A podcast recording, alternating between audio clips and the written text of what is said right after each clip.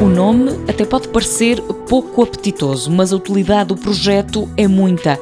Hidrolisados funcionais de proteínas de sardinha. O que são, afinal? Hidrólise vem de hidroágua.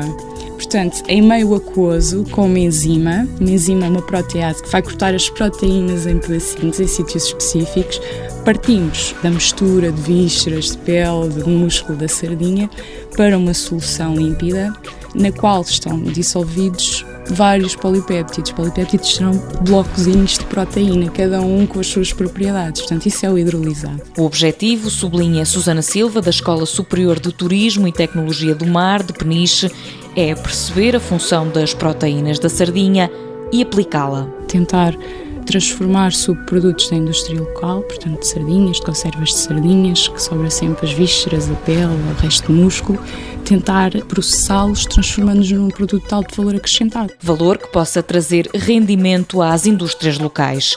Os usos podem ser vários. Desde antioxidantes, poderão ter propriedades emulsificantes, espessantes alimentares, portanto, nisso neste momento estamos a trabalhar. Susana Silva dá um exemplo. Se conseguirmos estabelecer condições de processamento cujo resultado final seja um produto com propriedades de espessante, até pode ser utilizado pela própria indústria como espessante natural para os molhos das suas conservas. Ou se tiver propriedades antioxidantes, poderá ser também utilizado e aumentar o tempo de prateleira do produto. O projeto ainda está na fase inicial.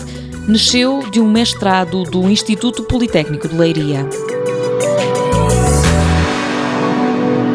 Mundo Novo um programa do Concurso Nacional de Inovação BSTSF.